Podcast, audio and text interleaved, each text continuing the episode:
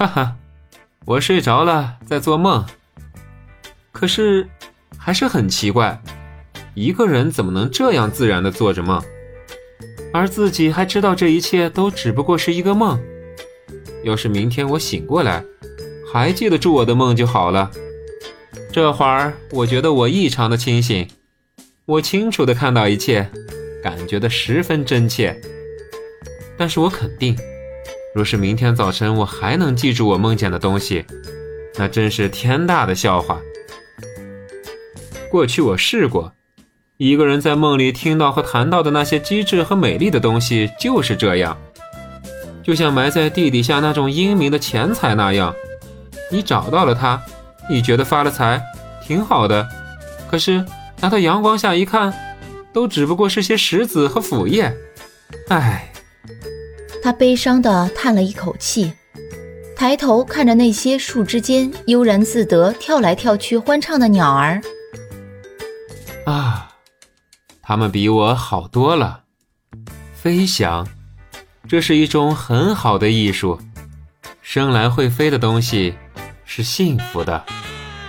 是啊，要是我会变的话，我一定变成这么一个小百灵鸟。他衣服的腰身部分和袖子马上连到了一起，变成了双翅；衣服变成了羽毛，套鞋变成了爪子。他清楚地看到这一切，心里大笑起来。哈哈哈！好了，我可以知道我在做梦了。可是这么滑稽的梦，我还从来没有做过呢。他飞到绿枝上唱了起来，但是歌里面没有什么诗情，因为这时诗人的禀赋已经没有了。套鞋每次只能做一件事，就好像任何人做好事那样。他想做诗人，就变成了诗人。现在他想变只小鸟，但是变成了小鸟之后，之前的那些特征便消失了。这太巧妙了，他说道。白天我坐在警局里埋头于一大堆案件中，晚间我可以做梦，像只百灵鸟在菲德列斯贝公园里飞翔，简直可以写成一本通俗喜剧。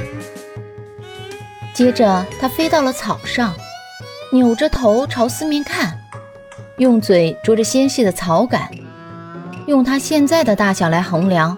那草杆就和北非的棕榈枝一样长，那只是短暂的一刻。接着，它四周变成了漆黑的夜晚。他觉得有一个巨大的东西一下子盖到了他的身上。那是一顶大帽子。